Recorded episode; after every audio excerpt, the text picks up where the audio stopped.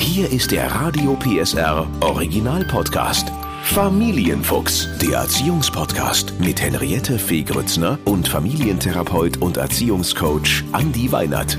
Heute Weihnachten und Konsumterror, wenn Kinder alles haben. Weihnachten oder der Geburtstag des Kindes steht an und wir wissen einfach nicht mehr, was wir dem Kind noch schenken könnten, denn es hat ja irgendwie schon alles. Mhm. Damit die Kinderaugen trotzdem leuchten, hat Familiencoach Andi Weinert jetzt ein paar Inspirationen für uns. Hallo Henriette. Hallo. Als ich hierher gekommen bin, äh, habe ich tatsächlich da gesessen und überlegt, was soll ich Annabelle schenken? Weihnachten steht vor der Tür, ne? danach mhm. hat sie mhm. direkt Geburtstag und ich habe was Spannendes gefunden, nämlich so eine Art ähm, Briefpatenschaft das wird, das musst du dir so vorstellen, die haben quasi einen, einen, unsichtbaren Freund, der reist durch die ganze Welt und sie kriegen aus der ganzen Welt dann immer Postkarten oder Briefe. Und ich fand das cool. total schön, weil die so sozusagen auch Eigenheiten des Landes kennenlernen. Aber ich habe mich dann gefragt, ich finde das pädagogisch total toll. Würde sich Annabelle darüber freuen, denn ich weiß, dass ganz oben irgendwie sowas steht wie Barbiehaus oder keine Ahnung auf dem mhm. Wunschzettel. Ähm, das ist gar nicht so einfach, ne?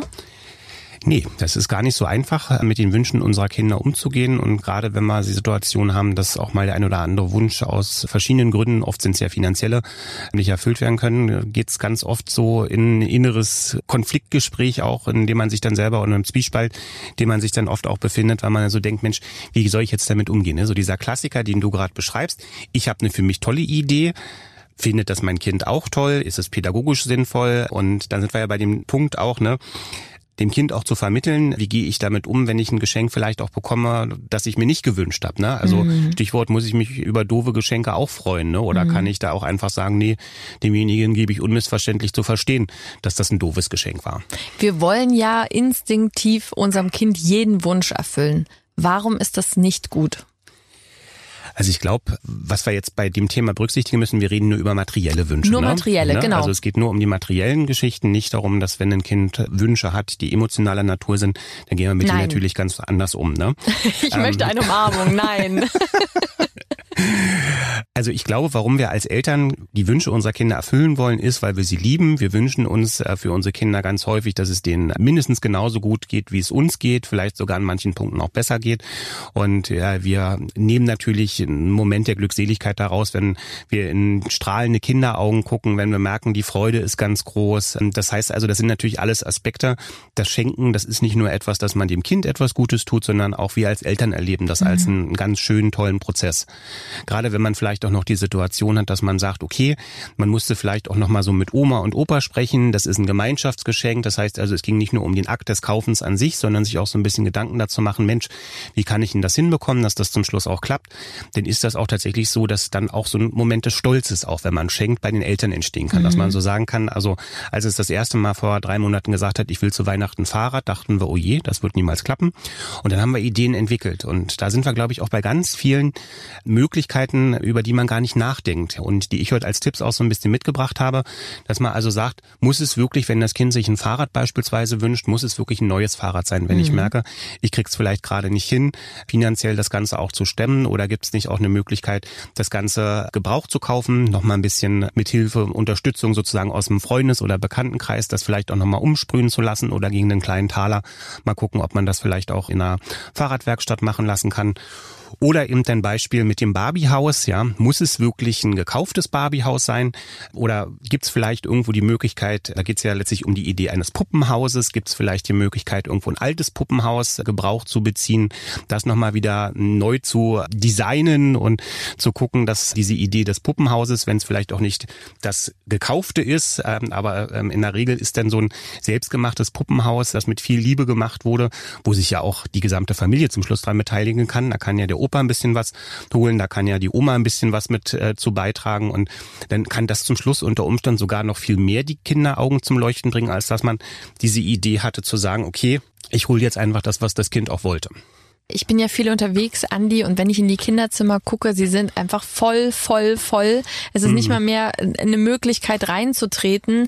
Das ist wirklich ja auch so ein ja so ein so ein Problem unserer Zeit, Konsumgesellschaft, ne? Äh, und und wenn jetzt bleiben wir beim Barbiehaus, kann auch irgendeine äh, Matchbox-Bahn sein, aber trotzdem ist ja die Frage, wenn dann auch schon gar kein Platz mehr ist im Kinderzimmer, weil alles voll ist und dann noch noch ein Barbiehaus oder was anderes oder eine Kinderküche, wo man sagt, ja, das Kind wünscht sich das, aber wo sollen wir das jetzt auch noch hinstellen? Es ist einfach kein Platz mehr. Mhm. Na gut, da gibt's ja gute Möglichkeiten und spricht auch überhaupt nichts dagegen, dass wenn das Kind irgendwie einen festen Freundeskreis hat, ähm, dass man da auch vielleicht mal mit den Eltern spricht, sagt, kann Spielzeug vielleicht auch rotieren. Auch die Idee zu sagen, es geht ja nicht allen Familien so, dass die sagen, Mensch, wir können uns jeden Wunsch erfüllen. Da gibt's dann vielleicht auch mehrere Kinder, dass man da auch gucken kann, wenn man wirklich Dinge hat, die überschüssig sind, wo man weiß, die, die wird das Kind nicht mehr bespielen, dass man die vielleicht auch nimmt und da einfach auch sagt, hey, könnt ihr das noch gebrauchen? Oder vielleicht, wenn das Kind Kind in eine Kindertagesstätte geht, Tagespflege geht, dass man da auch mal mit denen spricht. Die freuen sich vielleicht auch, wenn da mal so die Idee noch entsteht, hey, wir haben da noch was pädagogisch Wertvolles, ähm, das mit benutzt werden kann. Oder eben im Endeffekt auch, da gibt's ja auch eine ganze Reihe von guten Projekten, dass man sich im Internet mal schlau macht. Es gibt Projekte, die jetzt gerade jedes Jahr vor Weihnachten so zum Beispiel die Idee haben, dass da ein Geschenk für Kinder in Afrika ähm, in so einem Schuhkarton auch gesammelt wird, wo man also letztlich auch mit dem Kind gemeinsam sagen kann, hey, wir sortieren was aus und das gibt es dann quasi als Geschenk für jemand anders, der dem es ihm nicht so gut geht und der sich eben über die Sachen, die du vielleicht gar nicht mehr brauchst, dann auch wieder richtig dolle freuen kann auch. Also was hältst du denn von einem Experiment zu sagen, es gibt immer ne, viel Kinderküche, Barbiehaus, was weiß ich. Hm. Wenn man jetzt mal sagt, wir machen das Experiment und man schenkt mal wirklich nur eine Sache und dann auch wirklich sowas wie eine Bienenpatenschaft oder eine Unternehmung, ein schönes Theaterstück zu gehen, Patenschaft nach Afrika. Kann ein Kind, äh, das würde mich wirklich interessieren, sich über sowas auch freuen oder können die damit nichts anfangen, weil sie damit nicht spielen können? Wie ist das? Also ich glaube, das sind natürlich ganz tolle Ideen für uns als Eltern. Ich glaube, es gibt auch viele Eltern, die vielleicht jetzt so sagen, da würde ich mich vielleicht nicht so drüber freuen. Da ist ja die Idee des Schenkens auch nochmal mit einer anderen Intention auch verbunden. Ich glaube, ich kann sowas machen. Ich sollte bloß nicht davon ausgehen, dass mein Kind so in so einer tiefen grundsätzlichen Freude über diese Geschenke verfällt. Und wenn ich sowas machen würde, dann würde ich dem Kind immer auch erklären, hey, das ist jetzt ein besonderes Geschenk. Was bedeutet denn das eigentlich? Was ist eine Patenschaft überhaupt? Ne? Und dass man dann sozusagen vielleicht vielleicht, wenn man sagt, man will so ein Experiment mal starten, dass man eben dann vielleicht nicht, so wie du jetzt vorgeschlagen hast, wir machen eine Sache, die genau in die Richtung ist, sondern dass man vielleicht sich so verabredet, dass man sagt, okay, wir machen ein Geschenk, von dem wissen wir, das ist tatsächlich auch auf der Wunschliste des Kindes auch drauf. Und dann machen wir tatsächlich mal das Experiment, dass wir sagen, wir machen mal so eine ganz andere Qualität von Geschenk. Und was man daran dann nämlich auch wunderbar trainieren kann, ist auch mal die Idee, was mache ich denn eigentlich, wenn mir jemand was geschenkt hat? Und ich freue mich da überhaupt nicht drüber. Das, was wir eingangs schon hatten, dass man also auch sagen muss, das ist für denjenigen, der schenkt, ist das verletzend, wenn man dann einfach, auch wenn es die Wahrheit vielleicht ist, ja, dass man dann sagt, finde ich doof, kannst du wieder mitnehmen, ja, es äh, kauf mir was anderes für das Geld, sondern dass man auch berücksichtigen muss, dass derjenige da ja auch seine Zeit, Energie und ja auch oft Geld auch reingesteckt hat, dass man eben auch einfach sagen muss, auch wenn es vielleicht im Moment noch nicht so eine große Freude gibt, ja, ich lasse es vielleicht wirklich einfach mal liegen. Und das kennen wir ja auch als Erwachsene. Ne? Manchmal sind so Dinge, die man dann eine Zeit lang liegen hat. Da entdeckt man den ersten mit dem zweiten, dritten oder vierten Blick, dass die durchaus auch äh, was sein können. Und das kann man dem Kind ja auch vermitteln, dass man sagt, wenn die jetzt vielleicht noch nicht unbedingt eine Bienenpatenschaft ist ja etwas wenig Greifbares und eine Biene wird das Kind wahrscheinlich auch trotz der Patenschaft nicht wirklich anfassen. und wenn dann noch negative Assoziationen da sind, dass das Kind mal von der Biene gestochen wurde ja. oder auch kein kein Honig gemocht wird. Aber es gibt tolle Patenschaften in Zoos, äh, auch kleinere Tiere, die man tatsächlich besuchen kann. Na, siehst du. Ne? Also das, äh, das, wir haben, äh, ne, wir haben überlegt, und das darf ich jetzt nicht sagen, falls Annabelle den Podcast hört, aber da gibt's auch Tiere, die man besuchen kann und wo, wo es dann auch so einen Patentag gibt, wo man wirklich ganz stolz sagen kann, dieses Tier ist finanziert von diese Klapperschlange wurde finanziert von Henriette. Genau, genau. Ja, aber nochmal noch mal ganz kurz zurück zu dem Thema Geld. Mhm. Du hast es vorhin auch schon gesagt, was, wenn ich auf der Liste ganz viele tolle Sachen habe, aber dieses Jahr sieht es einfach finanziell nicht gut aus. Ich kann gucken, ob ich die Sachen gebraucht finde, ne? Aber findest du es dann nicht auch wichtig oder ist es eine Möglichkeit, mit dem Kind auch zu reden und zu sagen, weißt du, finanziell ist dieses Jahr das oder das einfach nicht drin? Ich glaube, das ist ein ganz wichtiger Aspekt, dass man eben auch, wenn Wünsche mal nicht erfüllbar sind, dass man das nicht gleich als ein persönliches Defizit sieht, sondern das ist auch eine wichtige Lern- und Entwicklungsaufgabe. Thema Stichwort hier Mangelbewusstsein bekommen. Das heißt also auch verstehen, dass bestimmte Dinge eben, auch wenn sie im Moment nicht erfüllbar sind, dass das Leben deswegen trotzdem nicht an Schönheit verliert, dass man trotzdem nach wie vor schöne Dinge im Leben miteinander haben kann, die Wertigkeit vielleicht auch bestimmten Kontexten mal verschieben kann, dass man sagen kann, dann gibt es mal was Selbstgemachtes oder was Selbstgebackenes auch und dass man auch sagen kann, aus nicht erfüllten Wünschen können immer, kann immer auch ein Ansporn entstehen, dass man also auch sagt, das ist auch bei Erwachsenen, im Erwachsenenleben ist das so, dass wenn man so das Gefühl hat, man hat etwas nicht, das kann das manchmal der Antrieb sein, auch zu sagen, so, jetzt packe ich noch mal eine Schippe drauf und genau so kann man es dem Kind letztlich auch vermitteln und kann eben auch sagen, lass uns doch mal zusammen gemeinsam überlegen, welche Möglichkeiten gibt's denn noch. Ne? Also mhm. Was, was wir zum Beispiel auch schon mal gemacht haben, ist, dass wir einfach mit Thaddeus mal so eine Situation durchgespielt haben, dass wir gesagt haben, Mensch, wie ist denn das jetzt, ne, wenn du jetzt diesen Wunsch hättest und du könntest dir das nicht leisten, welche Möglichkeiten hast du denn? Ne? Und da kommen manchmal auch süße Ideen, kann man mhm. so sagen. Also er wollte dann zum Beispiel Oma wieder arbeiten schicken. ähm, Großartig. Ja. Aber das sind dann eben Ideen, die wurden dann damals formuliert und das zeigt eben auch, was, mhm. was, was unsere Intention dahinter war, dass ein Kind auch merkt, wenn es einen Mangel gibt oder ein Wunsch nicht erfüllbar ist oder nicht erfüllbar sein könnte, dass es wichtig ist, gemeinsam darüber zu sprechen, das auch anzunehmen, dass man also auch sagt, das ist jetzt nicht etwas, was wir tabuisieren wollen, worüber wir nicht reden wollen, sondern dass man gemeinsam überlegt und wenn man sagt, ähm, wir können uns jetzt überlegen, dass die Oma wieder arbeiten geht, dass wir als Eltern noch mehr arbeiten gehen, das kann man auch alles probieren, aber mehr arbeiten heißt nicht automatisch mehr Geld und dass man solche Dinge eben auch versucht, dem Kind zu erklären, warum es gerade im Moment nicht geht. Das eine ist ja der Konsum, das andere ist die Zeit. Was hältst du denn von Geschenken, wo man wirklich Zeit verschenkt, wo man miteinander was Schönes unternimmt, sei es die Go-Kart-Bahn oder vielleicht, dass man sagt, man geht in ein tolles Musical zusammen. Können sich Kinder über solche Geschenke freuen oder haben die noch kein Gefühl dafür, was das für einen Wert hat eigentlich? Also ich glaube, das ist ganz wichtig, dass man solche Dinge auch macht, dass auch da letztlich mal so diese Idee entsteht zu sagen, okay, dass wenn, wenn wir sowas miteinander machen, dann ist es eben auch so, dass da ein bestimmter sozusagen finanzieller Rahmen für notwendig ist, um das auch umsetzen zu können. Ich weiß nicht, ob ich es Zeitschenken nennen würde. Ne? Also mhm. ähm, ich würde vielleicht sagen, besondere Zeit, die wir mal miteinander mhm. verbringen wollen. Und in der Regel ist das ja auch so, dass wenn man mit einem Kind auch das erste Mal in die Oper geht, so eine Kinderoper sich mal anschaut oder eben ins Musical geht oder so, dass das ganz häufig für die Kinder dadurch, dass sie das vorher noch nie erlebt haben, eben auch eine ganz besonders aufregende Situation ist, an die sich die Kinder dann auch gerne erinnern und wo dann eben auch im Erwachsenenalter irgendwann mal drauf zurückgeguckt wird und dann so das erste Mal, äh, wo man zusammen gemeinsam beim Musical war, auch ähm, gut in Erinnerung bleibt.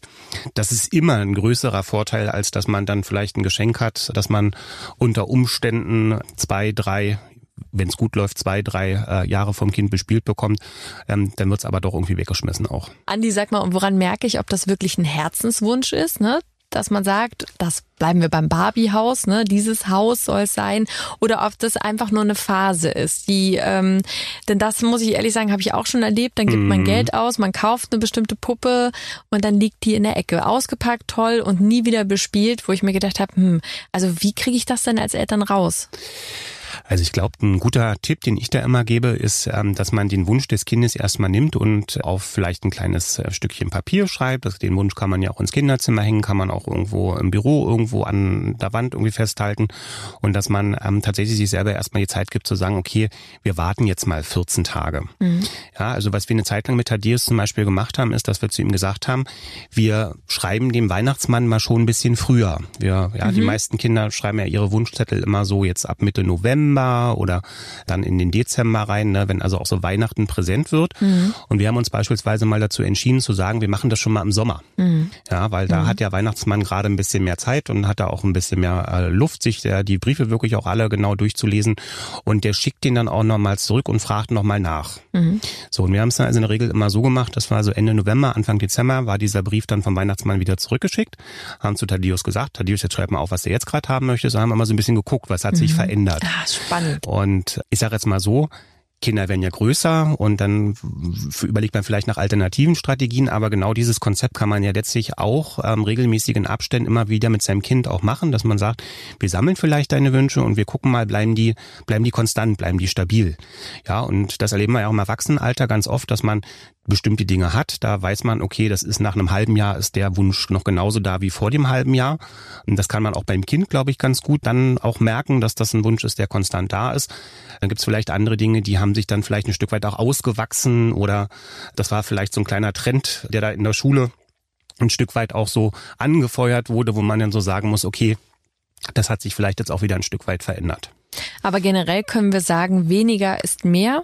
Mhm. Unternehmungen sind was Schönes.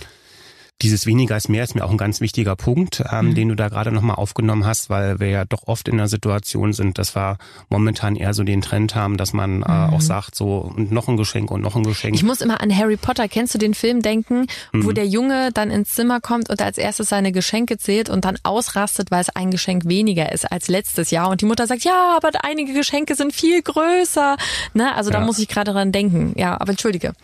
Nee, also ich will auch nochmal insgesamt, weil du jetzt auch Barbiehaus gesagt gemacht hast, auch nochmal so ein Stück weit ähm, gerne dazu einladen, darüber nachzudenken, sind bestimmte Geschenke so, dass, dass, dass unsere Umwelt auch gut vertragen kann. Absolut. Ist jetzt kein Plädoyer, dass ich sage, es darf nur noch Spielzeug aus Holz geben, aber auch ein Bewusstsein dafür zu wecken, dass man sagt, so ein großes Plastehäuschen, das dauert ein Stück weit gut. Wenn man das gut behandelt, dann kann das durch mehrere Generationen gehen. Ne? Aber weil wir ja auch merken, dass ein neues ähm, Umweltbewusstsein auch bei unseren Kindern entsteht und wir das ja auch mit begleiten wollen, kann man im Endeffekt eben auch gut daran tun, zu sagen, bei dem einen oder anderen Geschenk muss das jetzt wirklich sein, weil das ist noch mehr Plaste in deinem Kinderzimmer und die Umwelt hat sowieso schon genug mit Plaste zu tun und wollen wir das wirklich so? Ich habe genau das gedacht auch. Deswegen mhm. bin ich eben auf die anderen Sachen gekommen. Ich habe genau das auch überlegt, dass man sagt, ne, wir, wir, es findet ja wirklich ein Umdenken statt und mhm. braucht man genau das jetzt auch noch oder können wir nicht was anderes finden? Mhm. Also äh, bin ich ganz bei dir. Super. Ja, wie immer eigentlich. Hab vielen, vielen Dank, Andi. Gerne, gerne.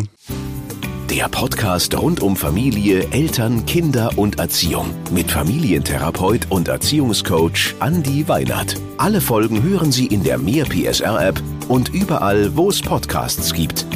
Familienfuchs, ein Radio PSR Original Podcast. Moderation Henriette Fee Grützner. Eine Produktion von Regiocast, deutsches Radiounternehmen.